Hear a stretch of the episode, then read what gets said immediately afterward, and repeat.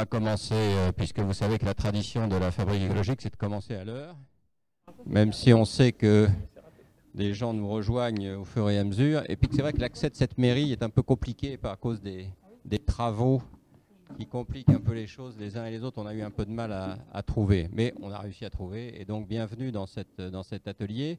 Je voudrais commencer par remercier la mairie du 11e qui nous accueille dans cette salle, superbe comme vous le voyez. Et je vois qu'ils sont en plein travaux, donc euh, je les... Rénovation, bravo, mais je les plains un peu parce que c'est vrai que quand on est en plein travaux, c'est toujours un peu euh, compliqué.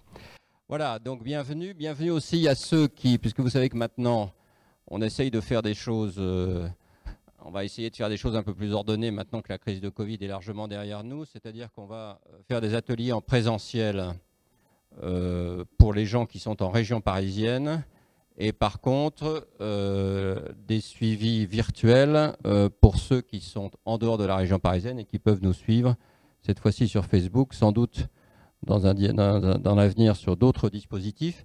Euh, et donc je les salue, évidemment, même si cette fois-ci ils ne pourront pas prendre la parole, ce qui est un peu contraire à la logique participative de cet cet atelier. Mais disons que tout ça va s'améliorer progressivement et qu'on va essayer de faire dorénavant des solutions mixtes c'est-à-dire à la fois présentiel, parce qu'on pense que c'est indispensable pour qu'il y ait un vrai dialogue avec la salle, euh, mais aussi euh, possibilité de virtuel pour ceux qui sont évidemment éloignés et qui ont envie de suivre nos activités.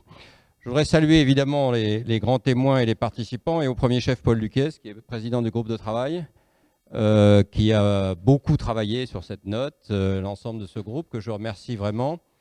C'était un, pari qui n'était pas forcément gagné à l'avance, hein, de, pouvoir faire une note dans le cadre de la fabrique écologique sur l'hydrogène, mais je crois que ce pari est extrêmement bien réussi et donc vraiment je, le remercie et je remercie euh, l'ensemble des, membres du groupe de travail de ce, travail.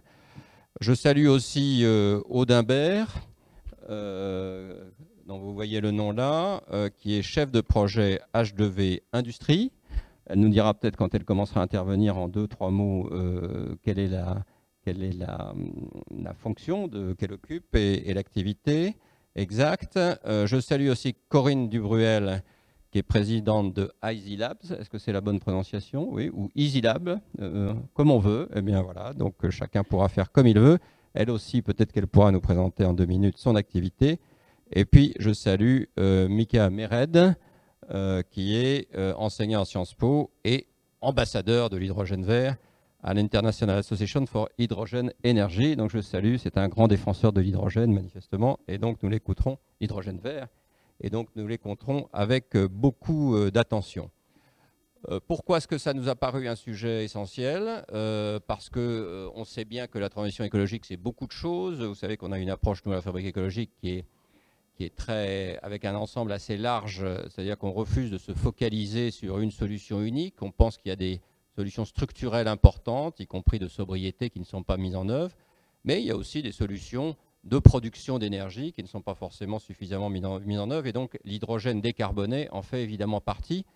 Et donc il nous a paru important qu'un think tank euh, écologiste, même s'il évidemment il a une, vision large et, qu'il n'a pas d'appartenance euh, politique partisane, mais il nous a paru intéressant qu'un think tank qui consacre ses activités à la transition écologique euh, puisse abriter dans son sein et, qu'il puisse y avoir un, travail fait en son sein sur euh, l'hydrogène décarboné et sur sa réalité et sur ses perspectives. Et cet atelier, évidemment, permettra de faire un point sur ce sujet. Alors, comment nous allons organiser les choses de la façon suivante? Il y aura donc deux temps à l'atelier et nous le terminerons comme c'est prévu à 20h. Je crois que c'est prévu 20h ou 20h30. Je sais pas, je crois que c'est 20, 20h, voilà.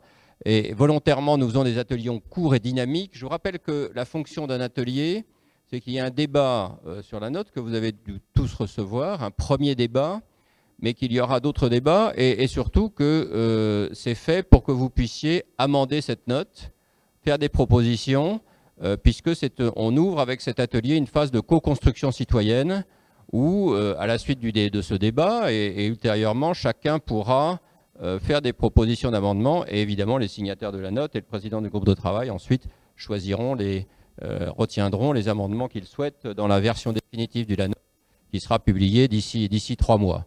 Donc c'est bien une phase de co-construction euh, que nous menons. On fait ça à chaque note et ça nous paraît absolument essentiel car il faut à tout prix que les solutions, y compris les plus techniques, et parfois c'est vrai que l'hydrogène est un sujet assez technique, y compris les solutions les plus techniques, puissent être discutées par les citoyens, puissent être appropriées par les citoyens si nous voulons que la transition écologique et énergétique fonctionne dans de bonnes conditions. Et donc c'est aussi, au-delà même, de, au -delà même de, des, propositions que nous faisons, euh, que les fabriques écologiques fait, c'est aussi la fonction telle que euh, on l'envisage, nous, de la fabrique écologique, qu'un certain nombre de sujets soient mis, mis en débat citoyen, et l'hydrogène vert donc en fait, en fait partie. Donc nous organiserons la l'atelier de, la manière suivante. Un premier temps sur la place et les perspectives de l'hydrogène décarboné.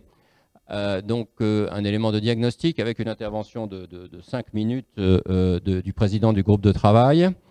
ensuite, sur, sur, la base de ce diagnostic, on, on pense que c'est utile sur un sujet comme ça de voir s'il n'y a pas des questions de compréhension ou d'éclaircissement sur le diagnostic, donc des questions factuelles donc nous commencerons, si vous avez des questions factuelles à partir de la note que vous avez peut-être parcourue ou lue, euh, euh, Paul, qui est un grand spécialiste, et, les grands témoins pourront évidemment vous répondre sur les questions factuelles.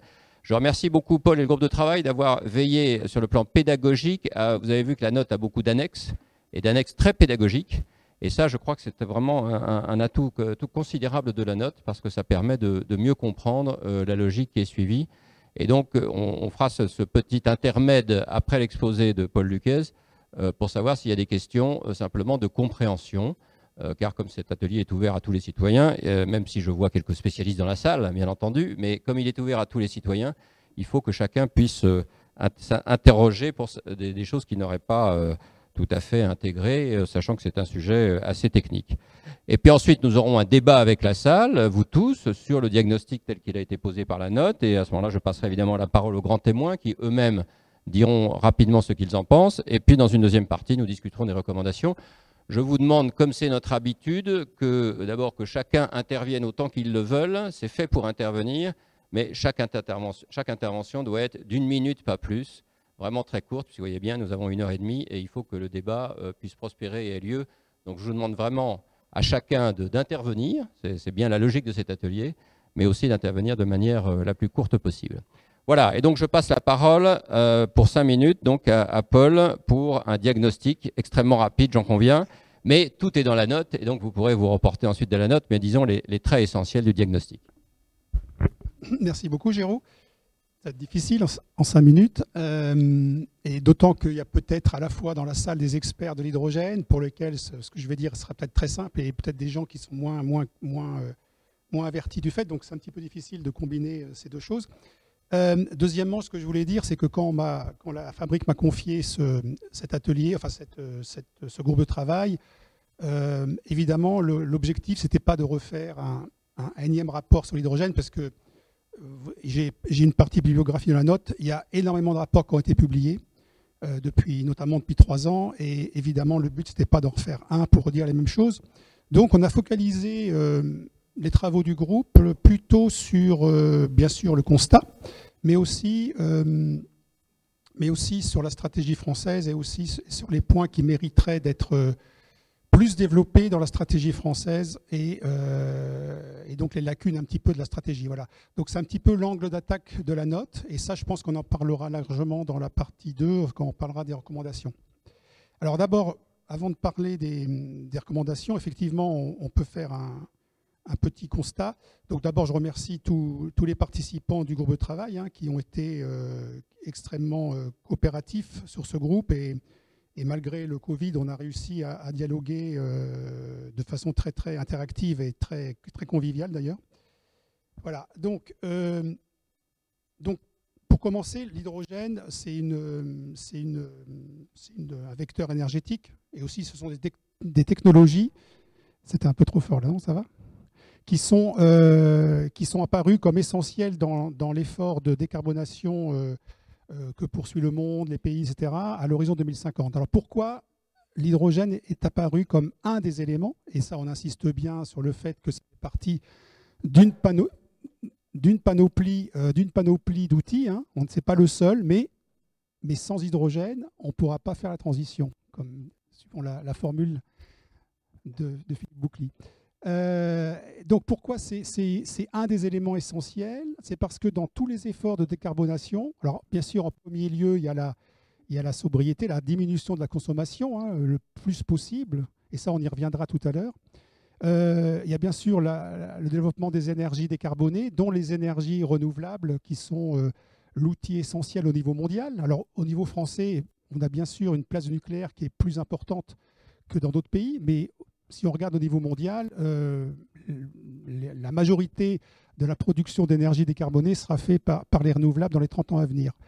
Euh, bien sûr, il y a aussi l'électrification massive des usages. Alors, la mobilité électrique, c'est un, des, moyens de, passer du, pétrole pour la mobilité euh, à une énergie qui serait décarbonée si la production électrique était décarbonée. Euh, il y a bien sûr, euh, dans les énergies renouvelables, je, n'oublie pas de citer la biomasse, qui est, une énergie extrêmement importante au niveau mondial, hein, qui est beaucoup plus importante que le, solaire et l'éolien réunis d'ailleurs.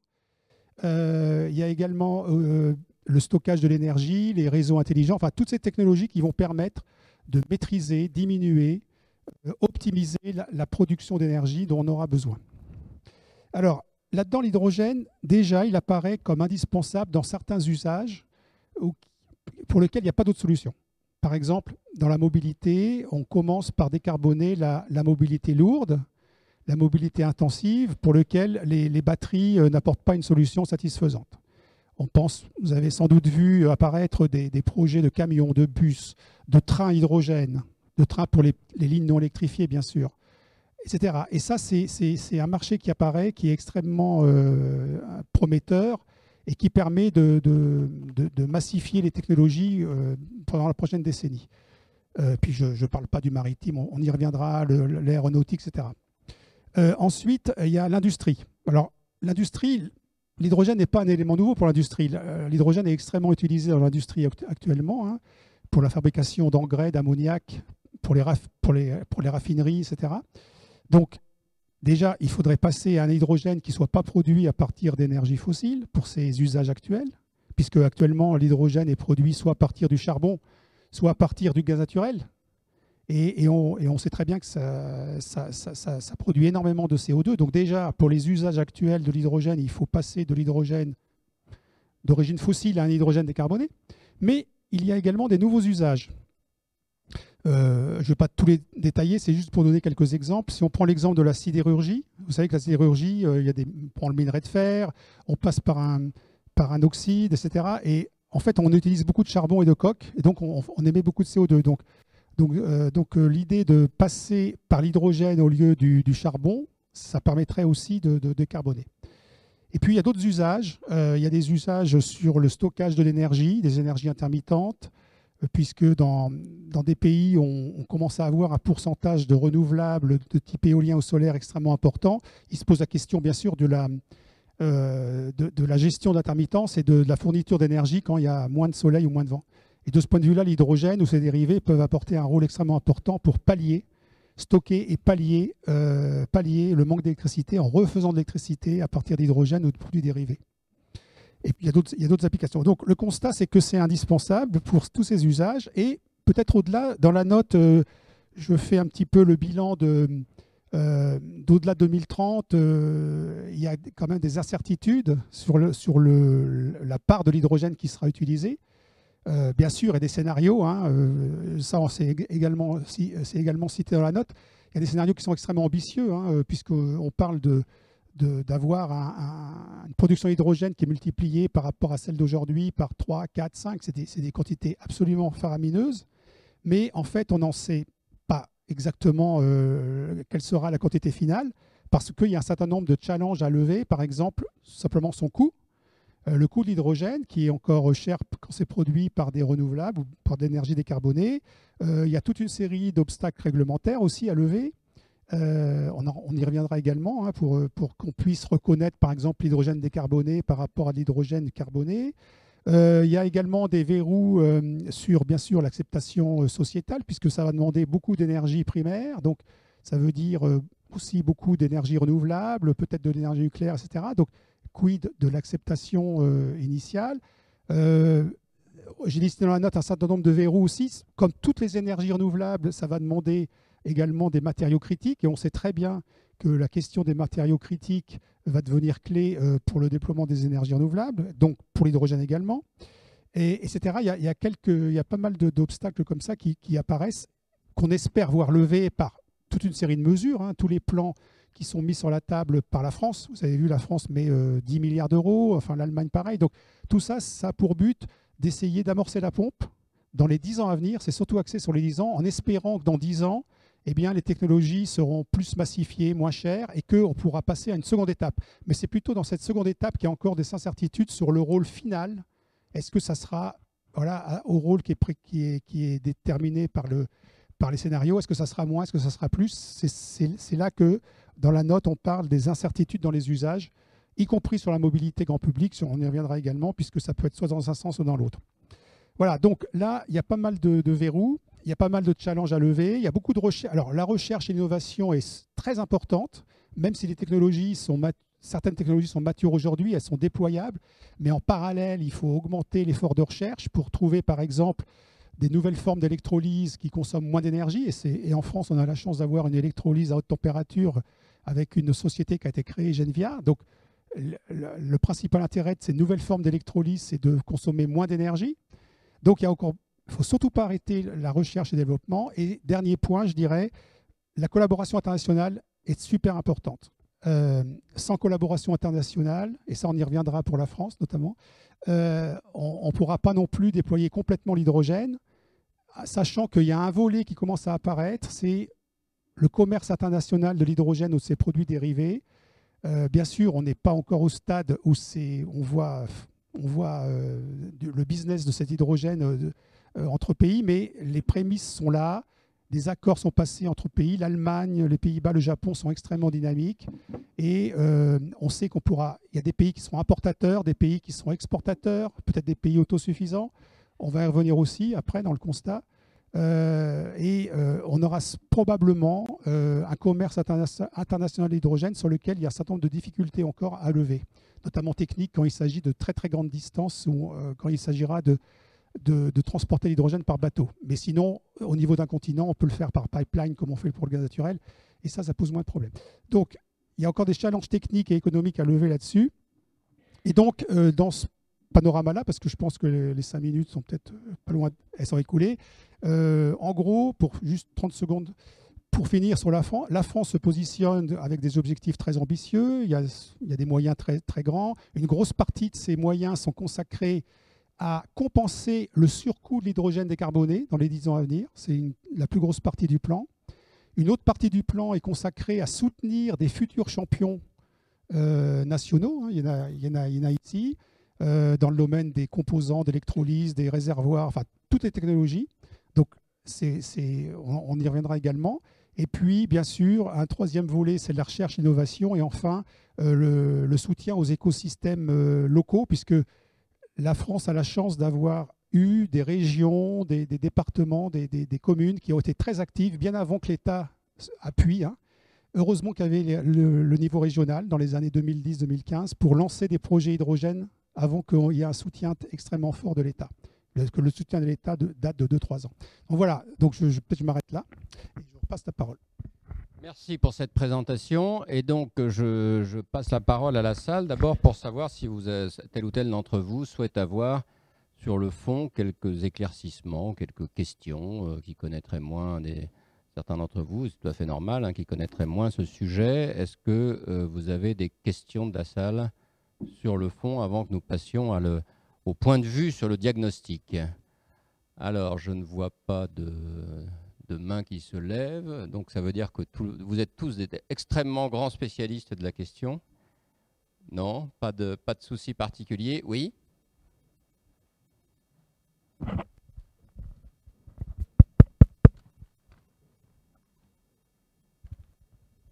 Bonsoir Vous m'entendez? Euh, Alors moi je ne suis pas du tout euh, experte, donc je vais poser peut-être une question euh, très voilà, de, pédagogie. Euh, est-ce que, euh, j'en ai deux en fait. La première, c'est un, point de détail dans ce que vous avez dit. Est-ce que vous pourriez revenir sur la manière dont l'hydrogène intervient pour aider à, stocker les énergies renouvelables ou en tout cas à mieux gérer euh, la consommation intermittente? Et la seconde question, c'est plus pour avoir des ordres de grandeur sur quelle est la part de, l'hydrogène aujourd'hui dans la consommation d'énergie, le charbon, le gaz naturel, etc., qu'on ait, qu'on ait un peu une idée du challenge que représente la conquête de l'hydrogène vert. Super question. Donc. Je, peux, répondre. Alors, euh, sur la deuxième question, donc actuellement, euh, il y, a une production d'hydrogène compris entre 80 millions et 120 millions de tonnes, suivant qu'on compte le, ce qu'on appelle l'hydrogène byproduct, parce qu'il y, a des productions d'hydrogène qui sont à côté de production d'autres produits. Donc, il y a à peu près, disons, 100 millions de tonnes aujourd'hui qui sont produites, qui sont, à mon avis, ça doit être 60-60 à partir de gaz naturel et 30-40% à partir de charbon, sachant que une tonne d'hydrogène euh, émet à peu près 9 à 10 tonnes de, CO2 quand c'est produit à partir de gaz naturel, et quand c'est produit à partir de charbon, ça doit être à peu près le double, 20 tonnes. Donc en fait, les émissions actuelles de, CO2 par l'hydrogène aujourd'hui, ce n'est pas l'hydrogène décarboné, hein, c'est à peu près euh, les émissions de CO2, je crois, de l'Allemagne et de. Enfin, deux pays confondus. Donc, c'est comme c'est 3-4% des émissions mondiales, ce qui est énorme. Donc, ça, c'est actuel. Évidemment, le but, c'est d'aller vers une production décarbonée. On va la multiplier par 3 ou 4. Donc, voilà les ordres de grandeur. Et euh, pour l'énergie, ça doit être 2-3% de l'énergie mondiale. Donc, de toute façon, c'est très. Très 2-3%, c'est considérable. Maintenant, pour le stockage des énergies renouvelables, effectivement, ça peut être un moyen de produire de l'hydrogène euh, par des énergies intermittentes, de le stocker, donc ça nécessite des cavernes, euh, par exemple des cavités salines, des cavernes géologiques, il faut des grandes quantités, il y en a par exemple à Manosque. Euh, et ensuite, alors on a deux solutions, soit on utilise l'hydrogène pur, et dans ce cas-là on va, le, faire rebrûler dans une turbine qui va au lieu de brûler du, méthane, du gaz naturel. Donc on va faire de l'électricité. Ou alors, euh, ce qui est préconisé aussi dans, certains pays, c'est que euh, on va faire plutôt de l'ammoniac sur l'endroit où on va faire l'hydrogène, puisqu'il suffit d'avoir de l'air pour l'ammoniac. Qu'on va brûler pur ou en mélange dans les turbines, ce qui évite de, de repasser par l'hydrogène. Et ça, le Japon, par exemple, pense beaucoup à ça. Et cette partie-là, en fait, dans les scénarios, elle est très importante. Cette partie qui est consacrée à la refourniture d'électricité, dans le scénario de l'AIE, de l'Agence internationale de l'énergie, c'est 15 à 20 de total de l'hydrogène. C'est consacré. En France, ce n'est pas tellement le cas, puisque en France, on a, on a une grosse part d'énergie nucléaire qui, euh, stabilise. Bon, je mets à part les problèmes actuels, hein, qui stabilise la production, et donc euh, on n'est pas encore au stade on aurait besoin de, stabiliser les énergies intermittentes parce qu'il faut vraiment arriver à un pourcentage de 50, 60, 70% d'énergie intermittente dans le mix total pour, pour faire ça. Voilà. Merci beaucoup. Alors, est-ce qu'il y a d'autres questions de ce type? Oui, bien sûr. Oui, bonjour, Francis Doriac. Euh, merci beaucoup pour l'introduction donc euh, générale et, je voudrais entre une question et peut-être une orientation pour euh, ce débat. moi, je saisis dans la note un petit peu deux, thèmes importants. C'est la nécessité donc de créer donc des hubs, des hubs alors généralement autour des, ports, là où se jouent des, des, questions de synergie, de mutualisation donc de moyens. On imagine qu'il y a un certain nombre. Alors je dis les ports, c'est peut-être plus ces régions-là et qui vont euh, être toujours localisés euh, en Europe. Et de l'autre côté, il y a une énorme perspective euh, qui est celle de la création d'un commerce international sur lequel un certain nombre de pays favorisés par des énergies renouvelables, tels le solaire, ou tel le vent, ou tel le nucléaire, on pense à l'Australie, au Chili, on pense aussi aux Émirats arabes unis ou d'autres pays du Golfe, peut-être aussi donc l'Afrique, bien évidemment, euh, et, sur lequel euh, ces pays-là vont avoir euh, une énergie pas chère et donc vont peut-être attirer un certain nombre d'industries peut-être l'industrie donc de l'acier. Donc j'aimerais bien qu'au niveau donc des activités qui sont les nôtres, hein, puisqu'en fait notre économie s'est faite à partir du charbon, si on pense à l'Angleterre, à partir après du pétrole, à partir bien évidemment qui a favorisé nos économies européennes. Est-ce que l'on pourrait identifier les facteurs de résilience et les facteurs de fragilité des différents pans de notre économie et peut-être plus particulièrement donc, des différents pans de l'activité industrielle européenne alors merci de cette intervention, mais enfin qui est plutôt de, démarrer le débat. Donc je vérifie qu'il n'y a pas d'autres, mais c'est pas voilà, c'est pas un souci. Hein. je vérifie qu'il n'y a pas d'autres interventions sur le fond de compréhension ou d'éclaircissement. Et donc euh, c'est un premier élément de, débat. Je pense que Paul réagira euh, dans le fil de la discussion sur ce sujet. Je vais d'abord peut-être passer la parole aux trois grands témoins. en leur demandant chacun peut-être de, de rappeler qui ils sont, tout simplement, et puis peut-être le point important qu'ils retiennent peut-être du diagnostic de la note, c'est peut-être le, plus intéressant, ou le point, qui leur paraît le plus contestable dans la note, euh, si c'est le cas. Euh, et tout ça en 2-3 minutes, si ça ne les ennuie pas. Et puis ensuite, on vous donne la parole à la salle pour que vous puissiez, comme ça vient d'être fait, intervenir sur ce diagnostic. Donc je passe d'abord la parole à Audimbert. Merci, bonjour à tous. Euh, donc Audimbert, je suis chef de projet chez H2V. H2V est une société, une jeune société industrielle qui développe des projets d'usines de production d'hydrogène renouvelable, donc à partir euh, d'électrolyse et d'électricité renouvelable, de grande taille. On essaye de passer justement le cap de l'échelle industrielle. Euh, ce qui est plus facile euh, à dire en deux mots qu'à faire, ça prend un peu plus de temps. Et donc aujourd'hui, on a une dizaine de projets en développement en France, dont alors, le tout premier projet qui a obtenu son arrêté préfectoral d'autorisation, qui est la première étape finalement pour avoir le droit et la possibilité de construire une unité de ce genre, euh, nous a été accordé en début de cette année euh, pour un projet en Normandie qui depuis a été cédé à un autre acteur et on attend l'arrêté préfectoral pour le deuxième projet pour la fin de cette année. Donc pour essayer vraiment de passer dans cette phase de réalisation de la production d'hydrogène par électrolyse euh, sur, alors, des installations de grande taille, pour parler en ordre de grandeur, on est sur la centaine de mégawatts, ou 100, 200 mégawatts par projet, euh, dans l'objectif justement de euh, réduire les coûts de production de l'hydrogène et arriver autant que possible, même si on n'y est pas tout à fait, à un prix qui se rapproche de celui de l'hydrogène fait à partir d'hydrocarbures.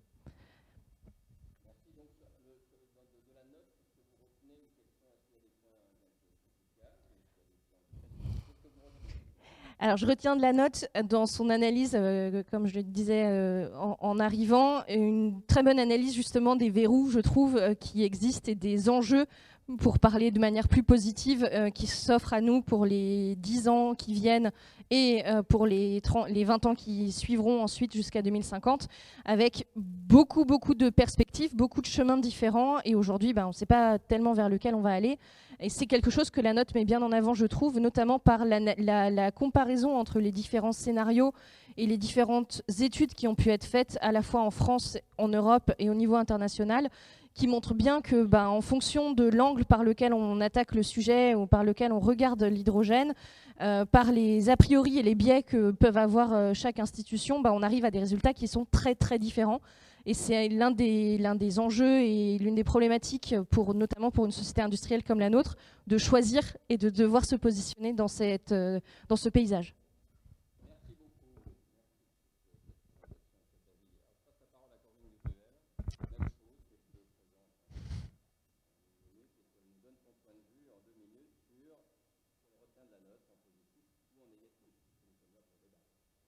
Très bien, bonjour. Donc, euh, j'ai la chance de diriger des entreprises dans le secteur de l'hydrogène depuis 2017. Donc, à ce titre, j'ai couvert l'ensemble de la supply chain, de la, chaîne de valeur. Euh, donc, j'ai produit des piles à combustible, j'ai produit des électrolyseurs, j'ai produit des camionnettes hydrogène et j'ai financé et construit des centrales de production d'hydrogène vert. Et donc, je pense, et d'ailleurs la note le reflète très très bien, que le futur challenge en fait du secteur de l'hydrogène, ça va être effectivement de transporter massivement et de stocker euh, donc cet hydrogène produit dans des localisations effectivement qui sont euh, décrites dans la note, c'est-à-dire euh, la mer du Nord, la Méditerranée ouest, c'est-à-dire péninsule ibérique plus Afrique du Nord, l'Ukraine, et effectivement de, mettre en place la logistique nécessaire pour, pour gérer en fait tous ces flux de transport de l'hydrogène vert. Donc dans cette perspective, j'ai repris la direction de la société IC Lab début 2022. Euh, donc, euh, IC Labs développe une innovation de rupture mondiale, euh, donc basée sur une supply chain complètement décarbonée. Donc, c'est le seul vecteur liquide de transport de l'hydrogène, donc sans production, sans émission de carbone. et donc à base de silicate, de silice, donc du sable, c'est-à-dire très facilement accessible sur un plan mondial. Ce vecteur en fait va permettre de réduire par 7 le volume de l'hydrogène gazeux sous une forme liquide et donc ainsi de pouvoir transporter plus aisément donc l'hydrogène en particulier, ça va répondre à la problématique des hubs portuaires et du transport maritime qu'a évoqué euh, Paul. C'est-à-dire euh, on sait aujourd'hui transporter par camion de l'hydrogène gazeux, il n'y a pas de souci, on a des champions mondiaux, Air Liquide, Air Product, Linde. Euh, va avoir des difficultés à transporter des centres de production d'hydrogène vert à bas coût du Chili ou même le sud du Portugal vers le port d'Amsterdam, donc à bas coût avec des camions. Euh, donc on va essayer de trouver des solutions un peu plus astucieuses comme le train ou le, bateau. Et comme euh, l'Organisation maritime mondiale impose aux navires de se décarboner, on va trouver effectivement assez astucieux de transporter en fait l'hydrogène sous forme d'un liquide décarboné comme euh, notre molécule hydrosyle et donc de pouvoir ainsi décarboner le secteur maritime tout en assurant le transport de très gros volumes d'hydrogène d'un point A à un point B. Et pour revenir donc sur euh, euh, la teneur de la note, moi effectivement, j'ai trouvé qu'elle reflétait parfaitement euh, l'analyse de la situation d'aujourd'hui et, elle reflète en particulier cette dichotomie entre l'analyse européenne et l'analyse française. donc à, titre personnel, je l'ai particulièrement vécu parce que j'ai répondu un projet d'IPCEI, donc Important Project of Common European Interest, l'année dernière, il y a deux ans, euh, que nous avons gagné donc avec le gouvernement français. Et donc j'ai échangé toutes les semaines avec le gouvernement français sur cette stratégie européenne. Et donc l'analyse française est de se dire qu'ils vont produire localement tout l'hydrogène vert nécessaire et suffisant donc pour la France euh, avec un coût d'électricité supérieur à 47 euros du mégawattheure. Et comme le souligne la note, euh, ce qui est une évidence, il faut être en dessous de 36 euros du mégawattheure pour arriver à produire de l'hydrogène vert à un coût à peu près accessible. Euh, d'où les localisations euh, du Portugal, de l'Espagne, euh, du Maroc, du Chili, voire de la Norvège, où on peut essayer de tendre vers, vers ce type de schéma. L'Europe, quant à lui, vient d'introduire pour la première fois dans Repower EU, effectivement, et c'est bien dans la note, c'est bien décrit dans la note, pour une fois un objectif d'importation d'hydrogène vert et a décrit des corridors et justement a, insisté sur le fait qu'il fallait mettre en place des, toute une politique transfrontalière avec importation et exportation d'hydrogène vert. Donc, par exemple, au Benelux, ils n'ont pas d'hydrogène vert et ils vont importer massivement, d'où les grandes stratégies du port d'Amsterdam et autres, euh, de mettre en place euh, les, processus qui vont permettre d'importer l'hydrogène vert vers le port d'Amsterdam. Voilà. Donc, je pense que ce, point-là est extrêmement bien traité dans la note et reflète bien euh, aujourd'hui ce qui va être le challenge de demain et peut-être un peu orienter le gouvernement français à faire évoluer sa position sur ces sujets-là.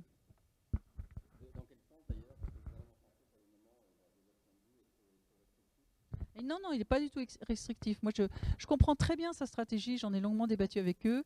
Eux, ils décident aujourd'hui de soutenir les gigafactories françaises. Donc de créer de l'emploi industriel en France en disant, nous, on va aider les gens qui vont créer des usines pour produire des piles à combustible, produire des électrolyseurs, et je trouve ça formidable.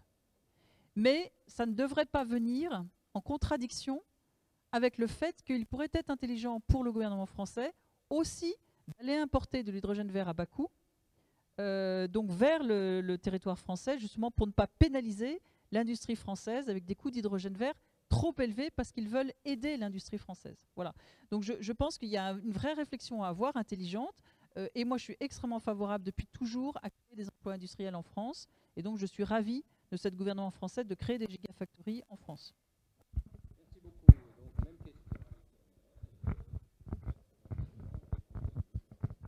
Eh bien, merci Géraud, bonsoir à toutes et tous. C'est un vrai plaisir d'être là, merci de l'invitation. Donc euh, moi je ne représente pas d'entreprise. Pour autant, euh, avec Paul, euh, nous siégeons tous les deux au conseil d'administration euh, au, comité de pilotage de la Task Force Hydrogène, qui a été créé il y a un peu plus d'un an et demi par le MEDEF International, donc la branche internationale du MEDEF qui aide à la projection des entreprises françaises vers l'extérieur, et France Hydrogène, dont je salue la présence du président Philippe Bouclier qui est devant nous et qui ne manquera pas de débattre avec nous, j'imagine, plus tard. donc, euh, qu'est-ce que je fais dans la vie à part aider le, MEDEF euh, avec Paul En fait, j'enseigne la géopolitique de l'hydrogène et les marchés de l'hydrogène à HEC et maintenant aussi à Sciences Po. Et euh, l'une de mes spécialités, c'est donc la question de l'international sur le, sujet de l'hydrogène. Euh, de fait, ça fait 15 ans presque que je suis spécialiste de l'Arctique. J'ai commencé à travailler sur l'hydrogène dans les pôles euh, en Norvège, en Alaska, au Groenland, il y a une dizaine d'années maintenant. Et depuis 5-6 ans, depuis 2017-2018, je m'intéresse à l'hydrogène à l'échelle mondiale parce que nous avons effectivement à l'échelle européenne, à l'échelle de l'Arctique et à plein d'autres échelles continentales par ailleurs, cette dichotomie qui existe entre les perspectives de localisation en circuit court de cette production et de l'utilisation de l'hydrogène versus ceux qui imaginent faire une grande globalisation mondiale de l'hydrogène euh, avec l'idée que cet hydrogène, quelles que soient ses formes, que ce soit sous forme d'hydrosine, que ce soit sous forme de euh, euh, toluène, de méthylcyclohexane, de, bref, je passe les détails, d'hydrogène liquide ou que sais-je d'autre, puisse remplacer le pétrole, le gaz et le charbon. Et en termes d'ordre de grandeur, c'est le seul débat qu'on devrait avoir sur les questions énergétiques, à l'échelle mondiale bien sûr, hein, euh, sur les prochaines années. Pourquoi? Parce que l'hydrogène, pour la première fois dans l'histoire de l'humanité industrialisée, euh, permet, ou en tout cas ouvre une perspective de remplacer les énergies dominantes dans le mix énergétique mondial en termes de consommation, donc les hydrocarbures à 83% euh, du, marché mondial, donc permet cette, cette idée de remplacement, de substitution. Jusqu'à maintenant, à chaque fois qu'une nouvelle énergie ou un nouveau vecteur est arrivé sur le marché mondial en masse, il n'a fait que s'additionner à ce qui était dominant avant. Le pétrole n'a pas remplacé le charbon, il n'a fait que venir par-dessus. Le gaz n'a pas remplacé, ni le pétrole ni le charbon n'a fait que venir par-dessus. Pareil pour le nucléaire, etc. Donc notre objectif aujourd'hui, c'est de débattre sur est-ce que l'hydrogène peut être un vecteur pour permettre cela? Est-ce que ça doit être un vecteur mondialisé, avec des grandes chaînes de valeur du genre Chili-Allemagne ou du genre Namibie-France, par exemple? Ou est-ce qu'au contraire, il faut imaginer plutôt des éoliennes situées sur la côte vendéenne qui vont alimenter un électrolyseur à côté de la Roche-sur-Yon et qui va utiliser l'eau de mer pour pouvoir ensuite alimenter en hydrogène euh, des entrepôts locaux de, que sais-je, euh, les Lidl, les Amazon, et qui vous voulez. Mais toutes ces questions-là, et la note le, le reflète, il y a une diplomatie de l'hydrogène qui émerge depuis quelques années. Maintenant, il y a des ministres de l'hydrogène dans le monde. Il y a des ambassadeurs de l'hydrogène dans le monde, des vrais, hein. pas, comme moi. Hein. Moi, je ne suis qu'un ambassadeur d'une société scientifique, pas plus. Euh, donc ça, ça existe. Mais il y a une chose qu'il faut dire à chaque fois et qui fait que parfois on se trompe un peu de débat sur l'hydrogène, euh, et ce n'est pas le cas dans la note. Pour le coup, Paul euh, nous disait qu'il l'avait bien rajouté, il y a veillé. C'est l'idée que l'hydrogène, même si on le développe de manière très massifiée, ne peut pas servir à ce que l'économie reste comme avant. Ce que je veux dire par là, en d'autres termes, c'est que l'hydrogène, malgré tous ses avantages potentiels ainsi que ses dérivés, euh, ne remplacera pas le premier objectif de nos économies, en particulier nous, en Europe ou dans le Nord, qui est la sobriété volontaire. Je pense que c'est ce message-là qu'il faut faire passer avant même de commencer à parler de tout le reste. Merci en tout cas.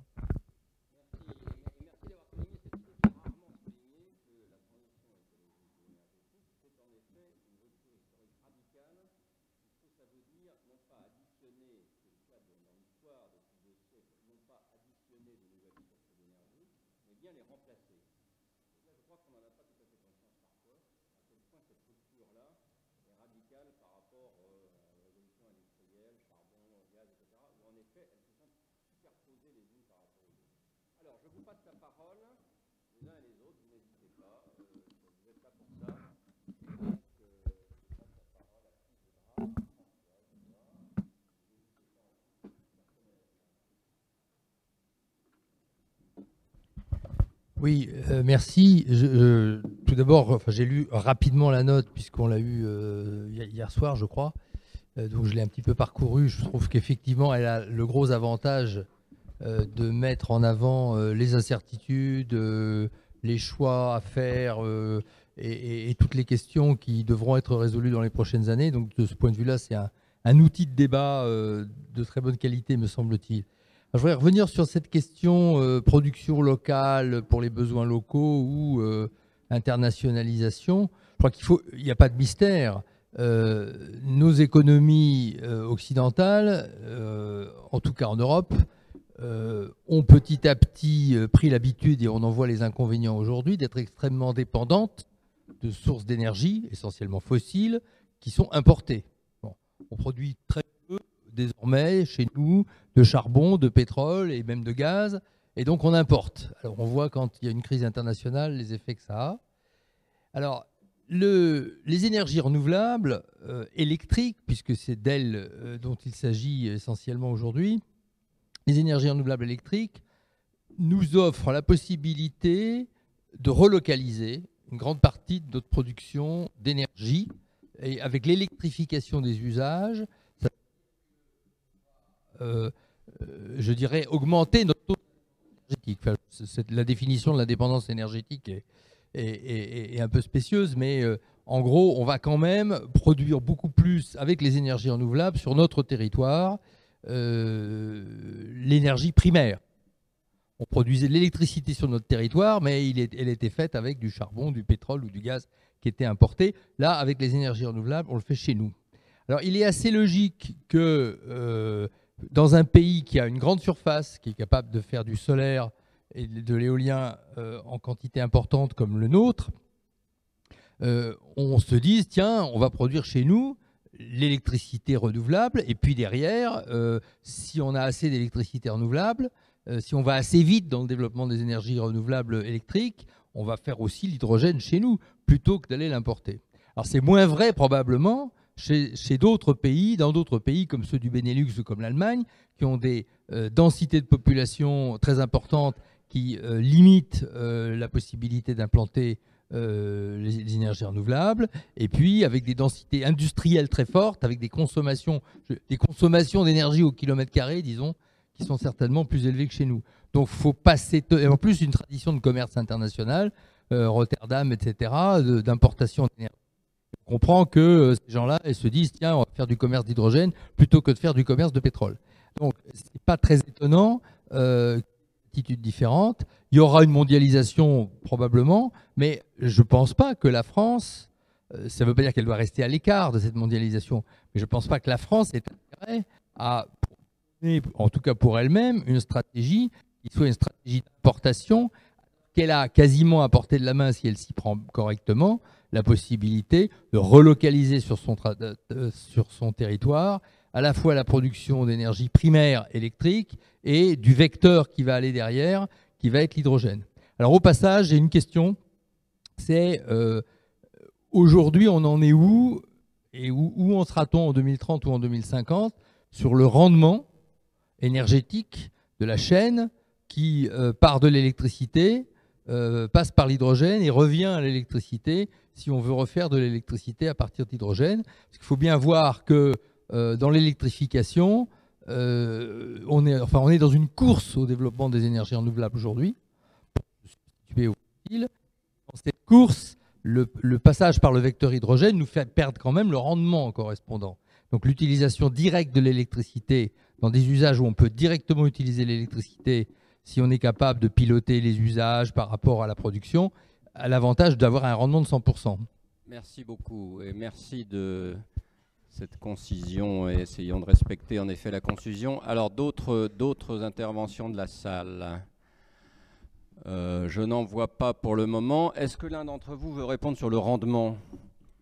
Euh, Celui qui veut. Et puis je passerai ensuite la parole à Paul peut-être sur la, stratégie. Euh.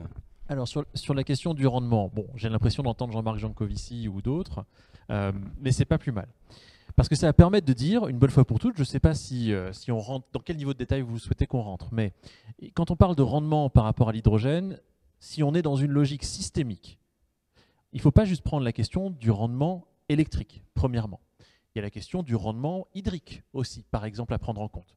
Et de fait, si je concède tout à fait que l'hydrogène, aujourd'hui dans une chaîne de valeur, peut avoir un rendement inférieur sur de l'électrique avec de l'électrification directe, par contre, l'hydrogène aujourd'hui, en termes de rendement hydrique, clairement la chaîne de valeur en, termes d'utilisation d'eau. Hein. Utilisation d'eau par quantité d'énergie délivrée finale. Euh, l'hydrogène est aujourd'hui le vecteur énergétique qui permet effectivement le meilleur rendement hydrique. Alors je vois qu'il y a des mots qui, qui se tordent, dirons-nous. On peut éventuellement, si vous le souhaitez, parler euh, de l'électrolyse et de ce que ça coûte en eau. On peut parler de la biomasse et de ce que ça coûte en eau. Il y a plein de choses euh, sur lesquelles on peut rentrer en termes de détails. Encore une fois, cette action que je posais tout à l'heure, quel niveau de détail vous voulez qu'on rentre? Donc sur la question des rendements, il y a sur l'ensemble de la chaîne de valeur des progressions qui sont faites partout. Il y a des progressions qui sont faites au niveau tout simplement des énergies renouvelables au départ, en amont. il y a des progressions qui sont faites au niveau de l'électrolyseur. C'est-à-dire la machine qui va permettre de prendre de l'eau d'un côté et le courant électrique de l'autre pour séparer la molécule d'eau, H2O, hein, souvenez-vous, euh, et garder l'hydrogène d'un côté et l'oxygène de l'autre. Ces rendements d'électrolyseurs aujourd'hui, peut-être que mes voisines en parleront, euh, de fait sont en train de, là aussi, progresser fortement, puisque là où on était sur des rendements en termes d'électrolyseurs alcalins, par exemple aux alentours de 55% ou 60% de rendement il y a encore 10 ans, aujourd'hui, on peut y envisager à l'horizon 2025 ou 2028 notamment avec des électrolyseurs à haute température ou encore d'autres technologies qui émergent, en Israël, en Corée ou je ne sais où ailleurs, euh, des rendements d'électrolyseurs de l'ordre de 95 à 98%. Ça change beaucoup de choses sur le modèle économique. Ensuite, il y a les rendements en termes de stockage, il y a les rendements en termes de transport, il y a les rendements en termes de distribution sur la machine qui va délivrer votre hydrogène euh, de manière finale. Donc, en un mot, parce qu'effectivement, on garde à une minute, une minute trente peut-être. Exactement. voilà. En un mot, cette question du rendement est en train de progresser très fortement et c'est précisément cette augmentation des rendements sur l'ensemble des briques de la chaîne de valeur qui, depuis 2015, rupture technologique après rupture technologique, soit par des grands groupes, soit par des petits, est en train de convaincre les régulateurs, les politiques, les administrations, les investisseurs, privés ou euh, publics de long terme, que tout simplement, il y a vraiment une chaîne de valeur à aller chercher c'est parce qu'il y a ces améliorations de rendement. Et puis d'autres ruptures, évidemment, dont on peut parler aussi. Merci. Alors je passe la parole à Paul sur le, côté euh, géopolitique et puis ensuite je vous repasse la parole à la, salle. Euh, préparez vos questions et, surtout vos remarques euh, intéressantes. Paul. Oui, donc juste pour complément de ce qu'a dit Miko sur le... Certes, il y aura des améliorations de rendement, mais de toute façon, le stockage de, des énergies renouvelables par l'hydrogène est une solution qui souvent va être la seule. Donc, de toute façon, euh, qu'il y ait un rendement bon ou pas bon, la, question ne se pose même pas. Il y a beaucoup d'endroits où on n'a pas le choix. On ne peut pas stocker par les batteries. Il n'y a pas de réserve hydraulique pour remettre en, hauteur. Donc, de toute façon, euh, c'est la seule solution, alors que ce soit de l'hydrogène pur ou de l'ammoniac, hein, où euh, même si le rendement global n'est pas très bon, on ne sait pas faire autrement. Donc euh, gérer de l'intermittence quand il y a des quantités de 60-70%, parce qu'il faut quand même assurer une sécurité électrique. On ne peut pas se permettre de couper le courant la, nuit, etc. Je veux dire, et il n'y a pas d'autre solution. C'est un, petit peu comme le moteur à combustion interne, bon rendement de 15%, 20%, et pourtant, ça rend des services très, très importants. Donc on ne dit pas, bah, on se passe de voiture parce que le rendement est mauvais. Donc euh, ce qui compte, c'est d'avoir le coût économique à la fin. Est-ce que le coût économique intègre le rendement Alors, sur le, débat sur la géopolitique et puis le. Est-ce qu'il faut importer voilà, est-ce qu'il faut Alors en fait, euh, ça, permet d'introduire euh, le raisonnement qu'on a conduit dans la note. En fait, tout dépend d'abord de quoi on parle. Quel niveau de production d'hydrogène on veut en France à la fin, en 2050 Parce que si c'est un million de tonnes, euh, évidemment, on n'a pas besoin d'importer. Hein. un million de tonnes, c'est tellement faible que alors que si on parle de 10 millions de tonnes, c'est différent. Donc déjà, il faudrait savoir quel niveau d'hydrogène on aurait besoin à l'horizon 2050 en France. Et ça, on s'est aperçu dans la note que ça posait beaucoup de questions euh, et que ces questions n'étaient pas aujourd'hui vraiment très débattues d'un point de vue sociétal, etc. Euh, je, je, rappelle simplement qu'il y a un exercice officiel qui s'appelle la stratégie nationale bas carbone, et qui prévoit euh, qu'on va euh, diviser par deux la consommation totale d'énergie en 2050, avec une, limite haute de 930 TWh, je crois, en 2050. Alors, on s'est renseigné euh, d'où venait cette, cette, valeur, pourquoi 930, pourquoi pas 1000, pourquoi pas... Voilà. En fait, c'est un chiffre complètement arbitraire. par contre, l'objectif de décarboner, lui, il est, il est, tout à fait pertinent. Euh, tout, bien sûr, on veut lutter contre les gaz à effet de serre. Mais ce chiffre-là a été, fixé de façon exogène, comme le dit RTE dans son rapport, sans que ça ait été débattu de, quelque façon que ce soit. Et à partir de là, évidemment, quand on met une limite haute à la consommation d'énergie, eh bien, après, il faut, il faut intégrer là-dedans l'électrification. On veut qu'il y ait une réindustrialisation de la France, hein, c'est l'objectif gouvernemental on veut faire beaucoup d'hydrogène qui consomme effectivement beaucoup d'électricité. Donc on est un peu contraint par cette limite. Et, euh, donc euh, ce qu'on préconise un petit peu dans la note, c'est aussi de dire il faudrait repartir de, du, bas, enfin du besoin de l'économie, de l'industrie et de la société, et remonter le besoin en énergie avec bien sûr différentes variantes parce que personne ne peut prévoir ce qui va se passer en 2050. Mais au moins faire des scénarios qui prévoient euh, de, quelle industrie on a besoin, euh, donc quelle énergie on aurait besoin, etc. Et, de remonter le besoin d'hydrogène. Et à partir de là, imaginons qu'on trouve euh, avec des, exercices de prospective qu'on ait besoin de 5 millions de tonnes, 10 millions de tonnes. À partir de là, un autre débat, c'est de dire comment on va le produire? Est-ce qu'on accepte si on veut le produire à 100% en, France, est-ce qu'on accepte ce que ça veut dire en termes soit de nucléaire, soit d'énergie renouvelable? Parce que là, il faudra vraiment mettre des, euh, des, énergies partout. Ou alors, s'il y a une limite à la production d'énergie décarbonée, dans ce cas-là, on peut ouvrir le débat sur les importations. Vous voyez ce que je veux dire? C'est tout dépend du niveau de. Alors, pour l'instant, le, gouvernement se focalise surtout sur 2030. Et là, 2030, il n'y a pas tellement de débat parce que euh, c'est la prochaine. Il y a beaucoup de challenges à relever. Il y a la massification. Il, y a, il, faut, il faut démarrer. Il faut, voilà. Donc ça, on va, ne va pas être à un niveau très élevé d'hydrogène en 2030. Je crois que l'objectif officiel, c'est 680 000 tonnes hein, d'hydrogène décarboné en 2030. L'objectif de la France, 680 000. Avec, il y a, un scénario plus ambitieux de France Hydrogène à 1 million, 1 euh, million 100 mais ça, c'est voilà, ça c'est la première étape, les 10 ans à venir, et ça c'est clair. Ça, euh, je crois pas, il n'y a pas trop de discussion dessus. La, discussion d'aujourd'hui, c'est de dire comment on va construire la vision à la fois de l'économie et de la société. Et à partir de là, ouvrons la porte. Alors l'Allemagne l'a déjà fait, puisque l'Allemagne a déjà, vu que l'Allemagne, les Pays-Bas, le Japon, euh, la Corée l'ont déjà fait. Euh, donc a besoin d'importer de, l'hydrogène. Mais moi, ce que je disais, c'est que dans la note, j'avais pris un exemple si on, limite, parce que devenir autarcique en énergie, comme le dit le président de la République, c'est quand même, euh, comment dire, euh, je rappelle juste en 1974, on a fait un plan super ambitieux nucléaire qui a été énorme, et avec ça, on n'a couvert que 20% des besoins d'énergie. Donc vous voyez le chemin qu'il faudrait faire pour passer de 80% de dépendance à 0% de dépendance. Donc je dis simplement qu'il faut faire des exercices. Et ce que je disais, c'est que si on se limite trop dans la consommation finale d'énergie, eh ben, à un moment donné, les industries pourront plus s'installer en France parce qu'on dépasserait la, limite. Et dans ce cas-là, j'ai pris un exemple, est-ce qu'il ne faut pas mieux faire une, une scierie à Fos qu'elle aille en Espagne dans les Asturies Parce que l'hydrogène n'est pas cher. Vous voyez ce que je veux dire? Donc, Et qu'on a une limite euh, euh, de consommation finale. Donc c'est ce débat-là dans la note, alors ça introduit un peu une recommandation, qu'on voudrait ouvrir. Merci beaucoup. Alors, euh, je, reprends d'abord une. Non, sauf si. Alors, je vous passe la parole. Euh, oui, je vais rapidement. sur ce sujet-là. Euh, je voulais juste préciser que, euh, en fait, il y a des chiffres qui sont assez simples, c'est-à-dire que dans la mobilité, si on veut consommer de l'hydrogène vert, il faut qu'on soit à parité du diesel, tout simplement, en termes de coût, de manière simple. Donc, il faut qu'on soit à 6 euros du kilogramme, distribué à la station-service. Et pour un industriel, aujourd'hui, il paye en dessous de 2 euros du kilogramme et un industriel n'a pas les marges suffisantes pour payer au-dessus. Donc, euh, de manière assez simple, il faut un hydrogène vert à 2 euros du kilogramme pour l'industrie et un hydrogène vert à 6 euros distribué en station-service, euh, donc pour la mobilité. Donc, à partir de ça, on peut très vite se, rendre compte qu'il euh, y a des scénarios qui fonctionnent, c'est-à-dire des très grosses centrales qui produisent au-dessus de 50 MW. Toutes les petites centrales n'arrivent pas à produire à ces tarifs-là.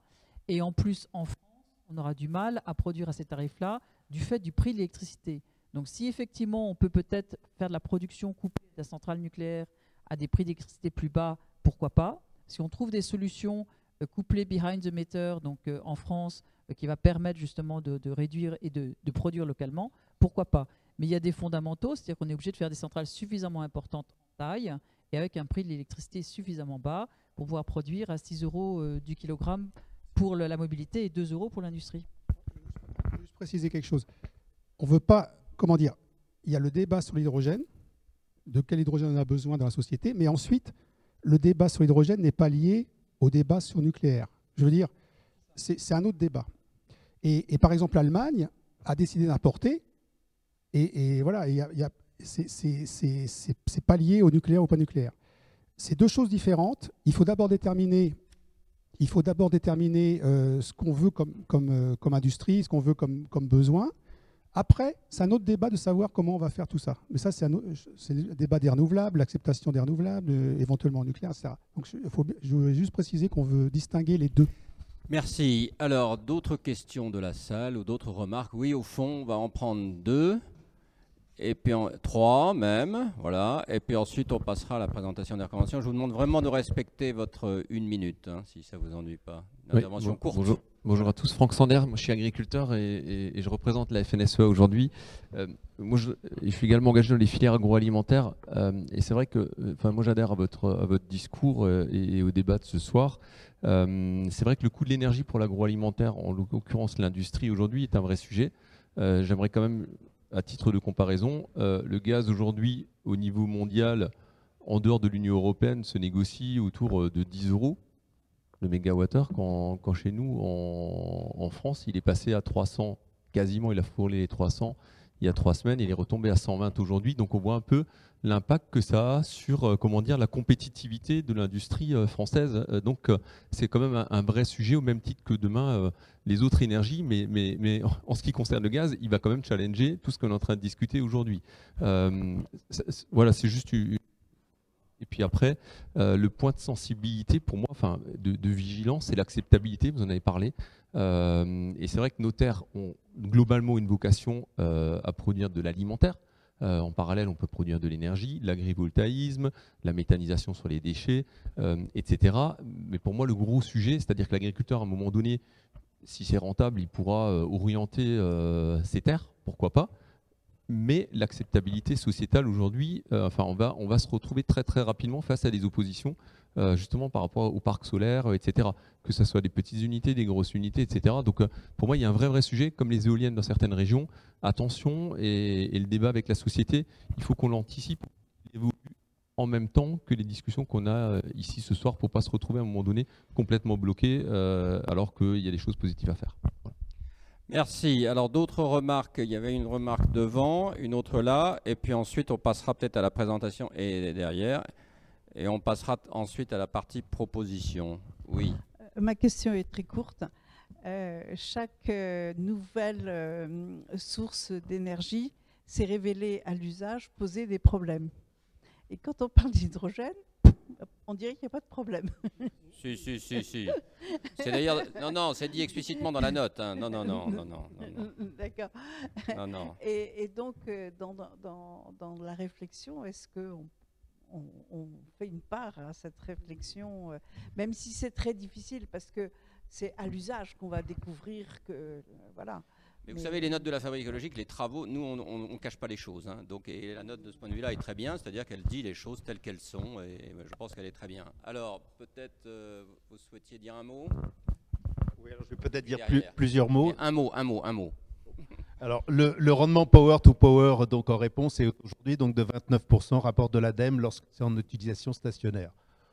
quant au gap technologique qui permettrait d'atteindre les 95%, je suis ingénieur, je suis désolé, mais ça ne sera pas pour euh, demain, euh, sachant qu'il y a un certain nombre donc, de contraintes. Quand on parle donc des gaps technologiques, ça va associer, euh, on parlait donc bien évidemment donc de l'électrolyse haute température, c'est-à-dire à condition qu'on trouve de l'énergie haute température pas trop chère. Où est-ce qu'elle se situe? Dans les centrales nucléaires. Hein. C'est avec les fameux soutirages.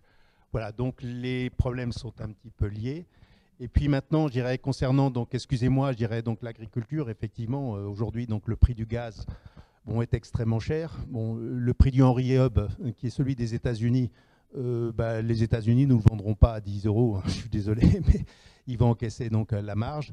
Et c'est aujourd'hui, effectivement, on aura vraisemblablement donc un problème de fabrication d'engrais, parce que je pense que des usines, je dirais, comme qui aujourd'hui produisent les engrais à partir de gaz naturel en Europe, vont vraisemblablement euh, s'arrêter parce qu'elles sont en compétition internationale et il est préférable, elles sont déjà arrêtées bien sûr. Voilà, excusez-moi, vous avez raison tout à fait. Et il est infiniment.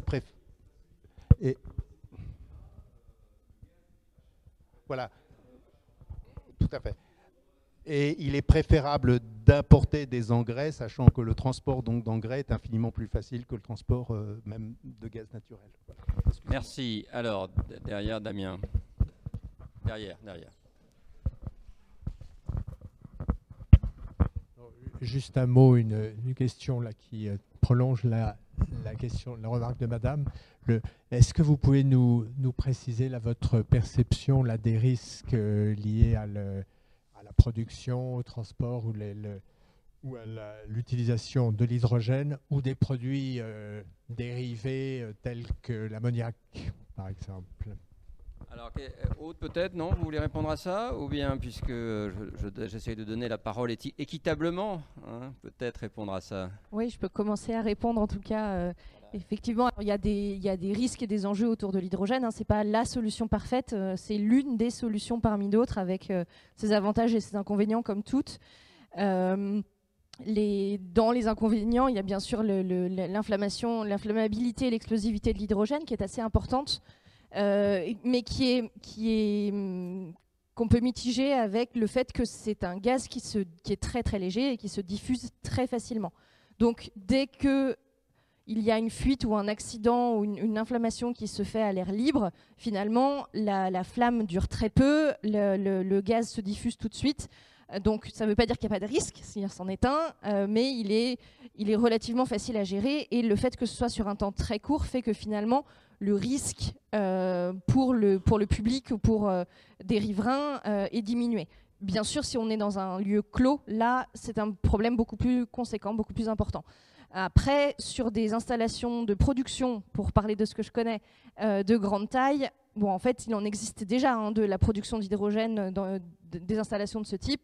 Donc, c'est un risque qui est connu, euh, qui est généralement maîtrisé. Ce qui ne veut pas dire qu'il n'y a jamais d'accident, mais voilà, ça fait partie des choses qui sont connues. Il peut y avoir aussi, euh, dans d'autres aspects, des risques de fuite, puisqu'on parle aussi d'un gaz très fin et tout petit. Euh, qui, s'échappent et qui fuitent assez facilement, avec parfois des conséquences sur les matériaux qui sont utilisés. Donc on ne peut pas utiliser n'importe quel matériau avec l'hydrogène. Ça fait aussi partie des enjeux. Euh, on parlait de, et de, et de matériaux euh, de, de, terres rares. Donc ça fait aussi partie des enjeux autour de l'hydrogène. C'est finalement quels matériaux on utilise. c'est vrai pour le transport et le stockage. C'est vrai aussi dans les véhicules, par exemple. Ça fait partie des enjeux autour de, cette, de ce gaz.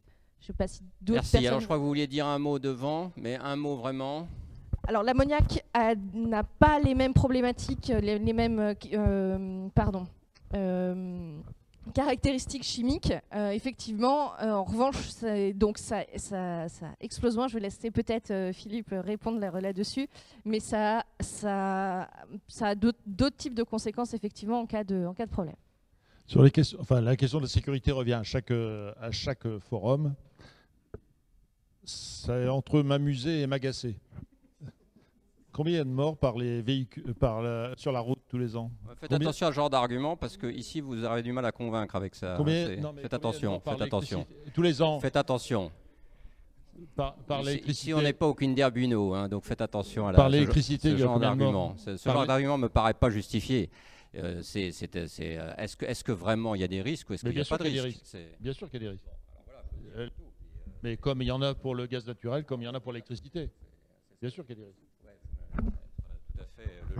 Alors, je vais passer la parole à Paul Luquez pour euh, qui réponde en un mot euh, sur le lien nucléaire euh, hydrogène, parce que si c'est vraiment le cas, je suis un peu inquiet pour l'hydrogène, parce qu'il y a quand même beaucoup de pays, certes, qui font du nucléaire, il y en a aussi beaucoup qui ne font pas de nucléaire. Donc est-ce que ça veut dire que ce lien est, est fatal ou pas J'avais compris que non. Mais, et puis ensuite qu'il enchaîne peut-être sur les trois propositions. D'accord, merci. Ah, c'est le, d'accord. Euh, sur, le, sur le lien avec, avec, le nucléaire, bon, de toute façon, majoritairement dans le monde, euh, l'hydrogène sera produit à partir de renouvelables. Ça, c'est une, évidence. Et d'autant plus que des, un des inconvénients de l'hydrogène, c'est effectivement, finalement, c'est en amont, c'est l'installation de vastes euh, surface pour l'installation de renouvelables.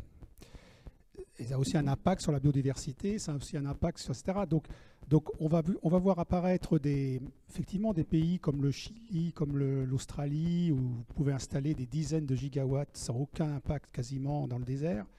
De ce point de vue-là, les impacts sont limités, avec des technologies de transport derrière, et peut-être avec des technologies de, finalement, au lieu de transporter l'hydrogène, on va peut-être délocaliser les industries, c'est un risque. Euh, on va faire de l'acier sur place, on va faire de l'ammoniac sur place, pas cher, et on, exportera le produit fini.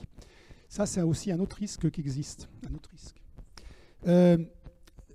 le cas particulier de certains pays comme la France, effectivement, où l'avantage, un des avantages du nucléaire, c'est qu'il consomme moins de surface. Ça, c'est indéniable, à, à, énergie fournie identique. Et effectivement, on pourrait euh, voir, alors après c'est des conditions économiques, on pourrait voir si on pourrait produire de l'hydrogène à partir du nucléaire dans certains pays euh, et en quelle quantité. Bon, il y a des recherches qui sont faites là-dessus. Euh, pour l'instant, c'est on passe par le réseau parce qu'en fait, que ça veut dire produire par le nucléaire ou les renouvelables Ça veut dire est-ce que l'électrolyseur va se brancher au pied de la centrale pour montrer que c'est nucléaire ou est-ce qu'il va se brancher sur le réseau hein? La question, c'est de savoir si l'électricité est décarbonée. Donc c'est très difficile à débattre. Ça fait apparaître aussi des notions de, labellisation, de garantie d'origine. Euh, qu'est-ce que c'est l'hydrogène décarboné? Qu'est-ce que c'est l'hydrogène renouvelable? C'est des questions très très complexes qui sont en discussion au niveau réglementaire. Euh, et en fait, tout revient au, prix de revient de l'électricité finalement quelle que soit l'origine des, de, décarboné. Pour l'électrolyse de température, c'est vrai que si on dispose d'une source de chaleur, ça peut être un avantage de, de, à 150 degrés, ça peut être un avantage. Alors maintenant, je, passe à la recommandation parce que je crois qu'il est. Donc, on a déjà évoqué un peu quelques, quelques éléments. Euh, sur la première, parce qu'il y a beaucoup de recommandations dans le corps du texte, mais on en a retenu trois. Euh, la première, c'est sur, on n'a pas tellement parlé, mais les écosystèmes euh, régionaux. nous, on pense, alors France Hydrogène anime très bien déjà les écosystèmes régionaux. On pense qu'on pourrait aller plus loin, notamment au niveau de la gouvernance nationale. On pense qu'on devrait les associer beaucoup plus. Il y a aussi un problème de cohérence à bien assurer entre les, entre les régions euh, au niveau industriel. Euh, un, des participants qui habite à la frontière de l'Allemagne du groupe m'avait fait euh, la remarque que, souvent dans les, au niveau des frontières, il y a besoin de collaboration transfrontalière. Par exemple, la Sarre et, la Lorraine, l'Aragon et l'Occitanie. Et, ça, c'est pareil, on, recommande d'aller beaucoup plus loin là-dessus alors que les logiques nationales poussent un peu à séparer un peu les choses. Et on pousse aussi à, bien informer les décideurs locaux, pour pas, parce qu'il y, a souvent parfois quelques désillusions euh, chez les politiques locaux. Euh, les politiques, euh, ils veulent des choses à court terme. Ce n'est pas forcément compatible avec la, dynamique industrielle. Quand, vous voulez lancer un poids lourd hydrogène, eh ben, le premier poids lourd, il sera présent dans 3, 3 ans, 4 ans, 5 ans. Or, le bus, etc. Donc les élus locaux, eux, ils veulent des résultats euh, avant leur prochaine euh, élection. Donc ça, c'est quand même un, la complexité de la chaîne hydrogène est quand même un élément euh, pas facile à expliquer aux, décideurs locaux. Et puis dernier élément, la taille des écosystèmes locaux, parce que ça c'est très important. On pense que nous, le, le, niveau local est très pertinent pour les applications mobilité, parce que c'est vraiment là sur le terrain qu'on connaît les besoins.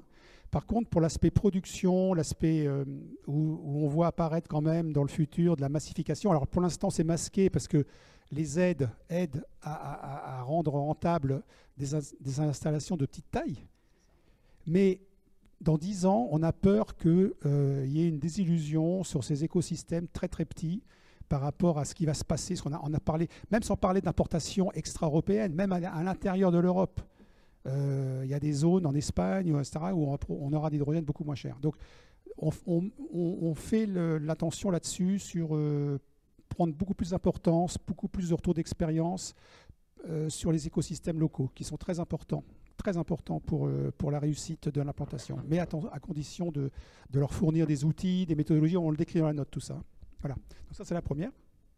La deuxième, j'ai un petit peu expliqué déjà avant, c'est vraiment refaire euh, repartir des besoins euh, de l'hydrogène à l'horizon 2050, ce que j'ai dit avant, c'est-à-dire euh, faire différents scénarios, faire des exercices de prospective, voir un petit peu ce qu'on aurait besoin, parce que quand on dit réindustrialisation, certes, il y a les nouvelles industries de l'énergie, hein, des usines de batteries, des usines d'électrolyse, des usines de, réservoirs haute pression. Ça, c'est une partie des choses, mais ce n'est pas que ça, la réindustrialisation.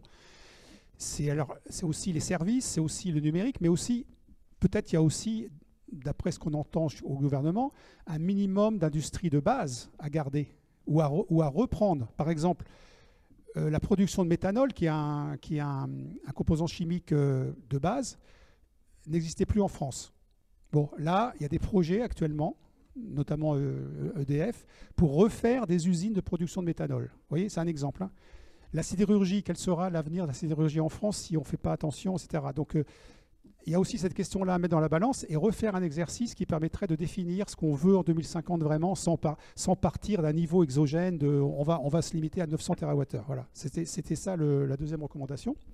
Et la troisième, c'est plutôt un plaidoyer pro-européen pour le coup. Alors je sais qu'il y a, beaucoup de critiques contre l'Allemagne. je regarde ce que tu en as fait beaucoup aussi. Euh, L'Allemagne a une politique qui n'est pas exempt de critiques hein, au niveau énergétique, ça c'est le moins qu'on puisse dire.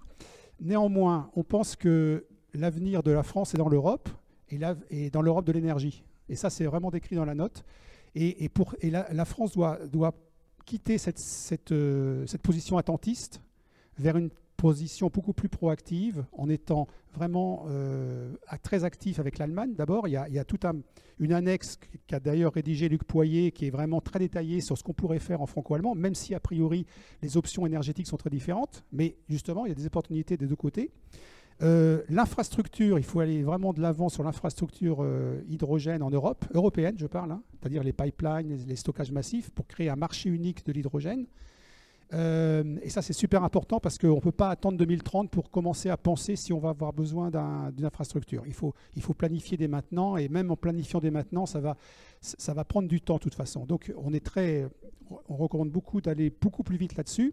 Et tout simplement parce que, euh, d'un point de vue politique, l'Europe de l'énergie, ça va passer par l'Europe de l'hydrogène et c'est vraiment un élément de relancer l'Europe en plus. Donc on pense, bon, après c'est une position, hein, c'est un parti pris que l'on a dans la note, mais on pense aussi que c'est très important.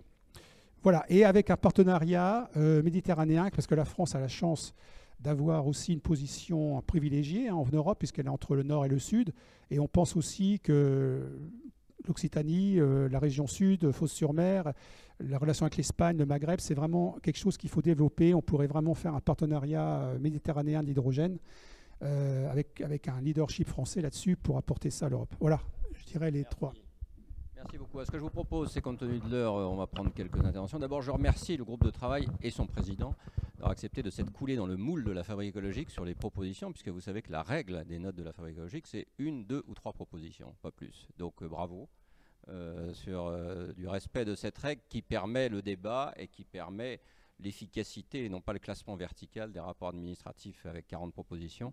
Euh, et c'est la finalité de la fabrique écologique. Alors je passe la parole à la salle, puis ensuite je demanderai à chacun des grands témoins de conclure en 2-3 minutes, y compris avec leur réflexion sur les propositions. Est-ce qu'il y a des interventions dans la salle sur ce volet proposition qui a déjà été en partie abordé? Euh, N'hésitez pas, mais j'en vois pas. Euh, non, personne personne n'a envie de s'exprimer sur ce sujet. Alors peut-être qu'il y aura quelques-uns qui auront envie dans, dans 10 minutes. Et donc je vous propose de passer la parole aux trois grands témoins successivement pour qu'ils nous disent un mot sur ce qu'ils pensent des propositions, qu'ils concluent de leur côté. Et puis je vous repasserai la parole si vous le souhaitez. Et puis euh, je laisserai la parole à la, finalité, de conclusion à Paul. Voilà. Merci Président. Alors deux, points sur ce qui a été dit tout à l'heure et ensuite un troisième sur les propositions. Le premier point sur la question de la sécurité, madame. Ce qui est très intéressant, en fait, c'est de voir que l'hydrogène n'est pas une nouvelle industrie. Ça fait 50 ans, 60 ans, 80 ans, si j'exagère, euh, qu'on maîtrise des flux d'hydrogène à niveau industriel. Et en fait, ce qui est intéressant, c'est de voir quelle est la différence entre la nouvelle vague de mode de l'hydrogène d'aujourd'hui et celle de la fin des années 90-2000, ce qui a posé problème notamment dans les années 90-2000. Je passe sur le contrôle de ceux qui l'ont vécu, naturellement. Voilà, c'est une façon élégante de dire que je ne l'ai pas vécu. Euh, fondamentalement, c'est qu'à l'époque, il y avait des problématiques, notamment d'explosion sur le GPL, vous vous en souvenez peut-être, euh, et qu'il y a eu une association qui a été faite avec l'hydrogène. Je, je, fais vraiment très court. Ce qui s'est passé pendant 20 ans, c'est qu'au niveau international, il y a eu des efforts au niveau privé, au niveau public et au niveau public-privé pour justement développer des standards, des technologies, etc., etc., pour faire en sorte que la chaîne de valeur, depuis la production de l'hydrogène jusqu'à sa distribution et l'utilisation dans votre voiture, si vous voulez, euh, soit la plus sécurisée possible. Et c'est ce que disait O tout à l'heure. Quand vous avez aujourd'hui une voiture à hydrogène, par exemple, on ne peut pas avoir d'explosion de voiture à hydrogène. S'il y a un problème dans votre voiture, si vous voulez, le point de criticité qui générerait une explosion de l'hydrogène ne serait pas atteint, puisque tout simplement, le, carburant ou l'hydrogène qu'il y a dans votre réservoir partirait en fumée, entre guillemets, une petite fumée rouge, très sympa, euh, très jolie. Les pompiers, euh, les sapeurs-pompiers forment partout en France justement des, services de DDE là-dessus. Je ne sais plus si on dit DDE, mais bon, vous, voyez de quoi je parle. Euh, là, moi, j'ai connu ça quand même, les DDE. Bref, passons. Ça part directement dans, dans l'atmosphère. Il n'y a pas de point de criticité d'explosion. Il n'y a guère eu qu'une station euh, de recherche d'hydrogène qui a explosé euh, récemment dans le monde, c'était en Norvège en 2019, et c'était un cas qui n'était pas forcément lié euh, à ces questions de standards ou de technologie hydrogène. Mais bon, je, ferme la parenthèse tout de suite. Donc c'est la question de la, sécurité, 20 ans de travail qui a complètement changé les choses. Sur la question Monsieur des rendements, j'ai beaucoup beaucoup de mal avec l'argument d'autorité qui consiste à dire je suis ingénieur, sous-entendu vous ne l'êtes pas ou que sais-je. ce qu'on a tous ici, pour ceux qui travaillent dans l'hydrogène, fait des formations pour comprendre comment marcher euh, l'ingénierie, si vous voulez, derrière tout ça, et je l'enseigne à mes étudiants et j'en suis très fier. Ce que je veux dire par là, c'est quand vous nous dites que ça n'existe pas, les électrolyseurs à 95% de rendement, si ça existe. Ça existe en France, ça existe en Israël, ça existe en Japon, ça existe en Corée du Sud, ça existe aux États-Unis, et c'est ça qui permet aujourd'hui justement de débloquer une des briques fondamentales de cette question de l'hydrogène en France, qui est la continuité nucléaire-hydrogène. Justement. Donc fondamentalement, il faut arrêter de opposer nucléaire et hydrogène. Et je vais finir sur le dernier point, euh, du coup, par rapport aux propositions. Le sujet de l'Allemagne aujourd'hui, c'est qu'effectivement, il joue solo ils jouent plutôt solo en, Europe, ou plutôt ils ont réussi à embarquer avec eux une majorité de pays, qui fait qu'aujourd'hui c'est la France qui a peut-être tendance, avec son, la logique de village gaulois, on en parle souvent, à se retrouver un petit peu solo. Et là où on a un problème, et j'en arrêterai là bien sûr, c'est que fondamentalement on est face à des pays qui ne changeront pas d'avis parce que structurellement ils ne peuvent pas envisager autre chose dans leur marché de l'hydrogène que de l'importation, là où nous, on peut, en théorie, avoir une forme de choix. J'en arrêterai là pour ne pas être beaucoup plus long. Merci.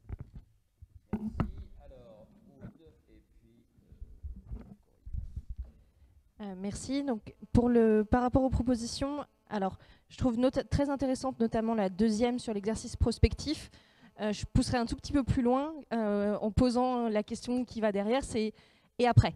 Une fois qu'on a fait cet exercice, qu'est-ce qu'il devient Comment il se traduit alors c'est tout l'objet des discussions qu'on a euh, chacun à notre niveau avec, euh, avec les services de l'État, avec le gouvernement, avec l'Europe, avec euh, les associations nationales, internationales et européennes là-dessus. Mais voilà, c'est commencer par un, exercice de ce type, c'est bien.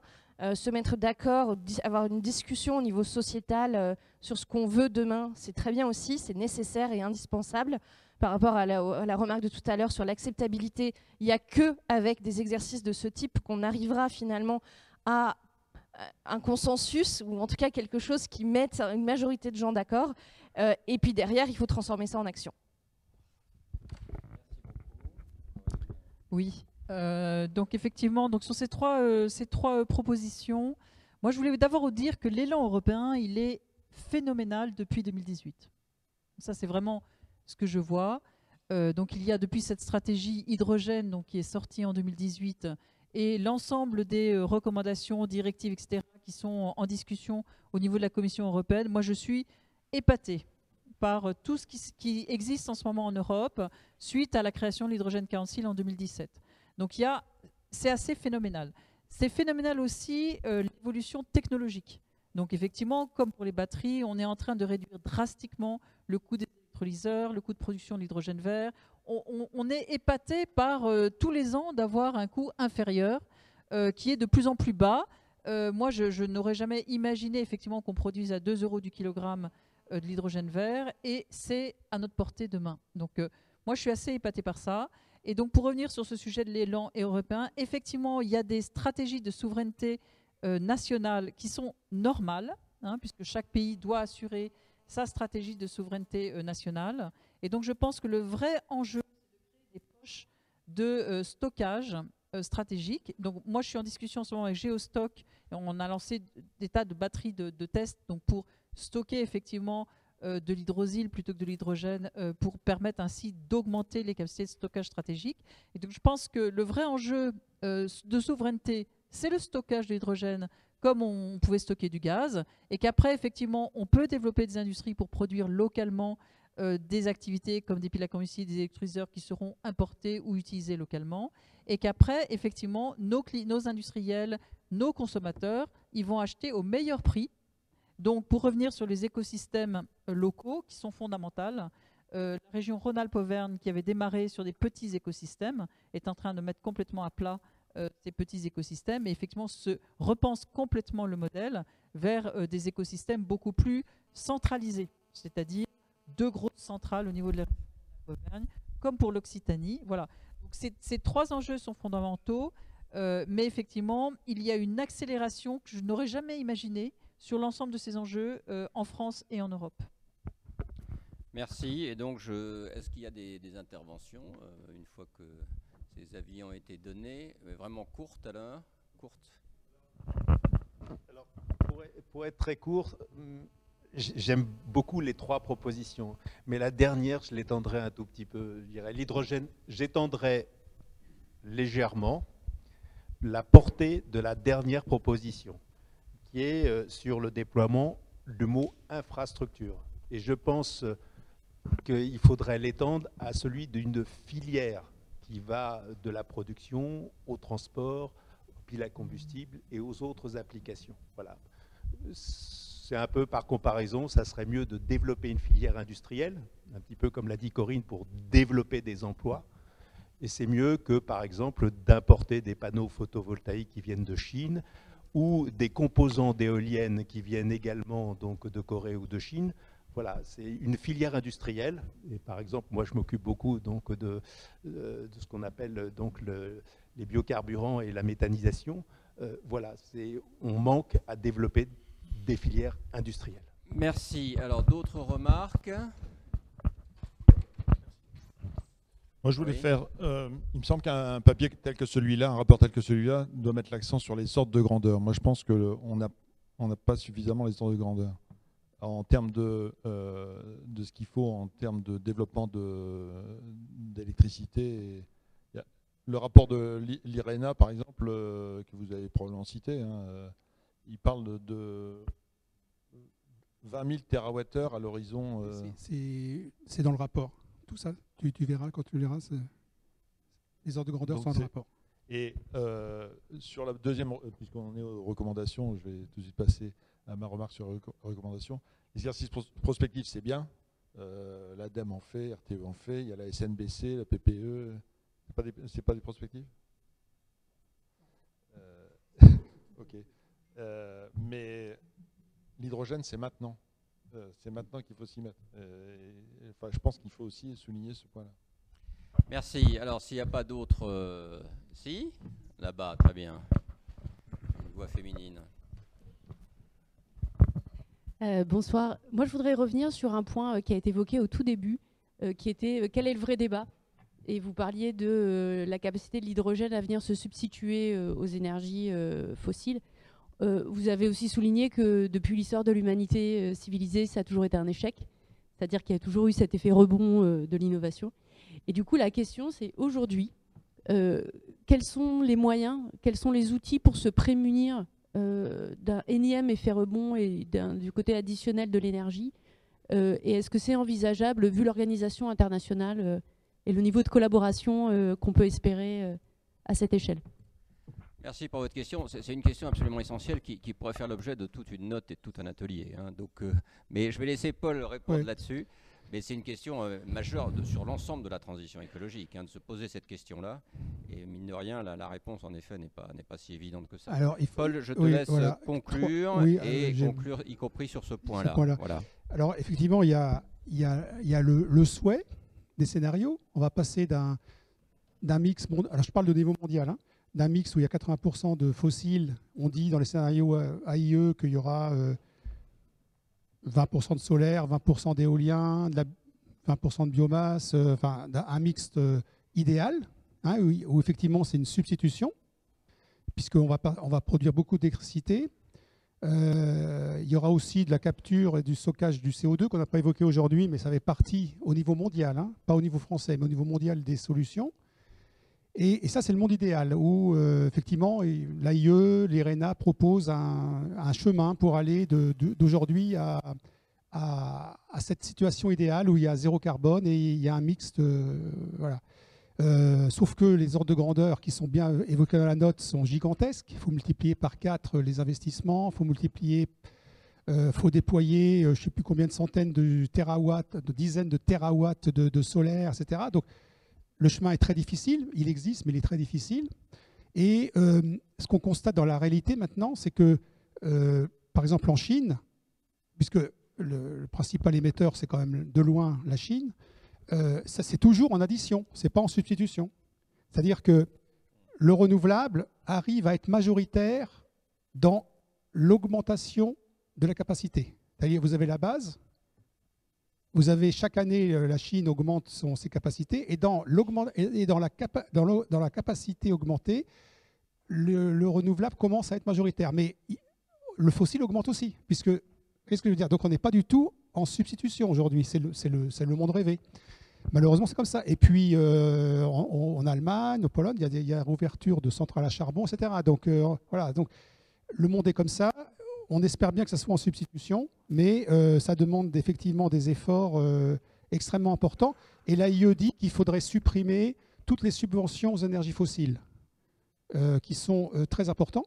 Alors, la, France, l'Europe est mal partie parce que là, pendant, l'augmentation des énergies fossiles, on a rajouté des, subventions. Donc, ça, va exactement dans le sens inverse. Qu'est-ce que je veux dire? C'est la réalité et le, monde idéal. Voilà. Donc, ça, ça n'empêche pas que côté hydrogène, euh, pour arriver à des centaines de millions de tonnes, il bah, faut commencer, bien sûr, c'est exponentiel. C'est-à-dire, on va commencer par des centaines de mégawatts, gigawatts. Mais à la fin, il faudra installer 4000, 4000 gigawatts. 4000 gigawatts. Euh, à peu près. Donc, euh, ça demande beaucoup de matériaux, ça demande beaucoup de surface. Donc, ça, c'est l'objectif. Euh, c'est pas impossible, mais c'est très, très difficile. Et je dirais que pour rebondir sur la, remarque de, de Corinne, c'est vrai que l'Europe, c'est vraiment notre chance, je pense, parce que malgré toutes les divergences entre pays, je pense que c'est vraiment, on n'a pas le choix. Il faut vraiment qu'on aille vers une, Europe souveraine. Alors, ça ne veut pas dire une Europe autarcique, mais une Europe euh, souveraine et, effectivement, au moins d'un point de vue industriel, c'est sûr, je suis d'accord, il faut, il faut aller vers... Euh, voilà. Oui, c'est bien parti pour l'aspect technologique. Non, technologique. Oui, c'est ça, technologique. Donc ça, c'est bien. Il faut compléter par, parce qu'on a dit dans la note. Et, je dois avouer que, bon, je ne l'ai pas dit au début, mais moi, je suis dans l'hydrogène depuis 20, 22 ans. L'Europe, la Commission européenne, non, notamment la Commission européenne, a toujours été la plus proactive, et je l'ai vu dès, 2001-2002, même quand la France avait complètement arrêté l'hydrogène en 2007-2008, nous au CEA, c'était grâce aux fonds européens, parce qu'il y a des programmes hydrogène qu'on a, qu'on a pu faire des, programmes hydrogène, alors que la France avait mis à zéro. Euh, et l'Europe a toujours été super pushy, et maintenant, ils ont augmenté, effectivement, ils ont passé le braquet supérieur, et la France a tendance à, traîner les pieds. Donc ça, je trouve ça extrêmement dommage. Euh, de ne pas, de pas accélérer, au contraire, euh, et de répondre à la Commission sur ce, cette proposition. Mais il y a quand même des, points très positifs. On salue beaucoup ce qui, a été fait en France sur l'aspect industriel. Et donc, euh, on est très, très content. On essaye de convaincre tous ensemble le gouvernement d'aller plus loin dans, dans, dans l'aspect européen. Voilà, merci beaucoup d'avoir euh, participé à cet atelier qui, comme vous le savez, je vous, le répète, ouvre une période de co-construction. Donc, vous, n'hésitez pas à envoyer des propositions d'amendement, de correction de la note euh, euh, à la fabrique écologique sur notre site ou par mail. Vous n'hésitez pas. Et évidemment, le groupe de travail se réunira une dernière fois pour voir quel amendement il retient. Voilà, merci à tous. Merci aussi à l'équipe de la fabrique écologique, j'en profite, qui a tout organisé et qui a aussi beaucoup aidé sur cette note. Donc merci beaucoup. Euh, et à bientôt donc pour un nouvel atelier. Le prochain atelier aura lieu en novembre, fin novembre, et devrait être consacré, euh, c'est un sujet très différent, ça va vous amuser, euh, aux solutions low-tech en matière de mobilité. Et, je pense qu'il y a beaucoup à dire, beaucoup à dire sur ce sujet. On nous, à la fabrique écologique, on n'oppose jamais, contrairement à d'autres, high-tech et low-tech on pense que c'est complémentaire. En revanche, il faut faire davantage de low-tech, ça c'est évident. Et on en parlera donc à la fin du mois de novembre, mais vous êtes les bienvenus mais si vous le souhaitez. Voilà, merci à vous en tout cas. Merci.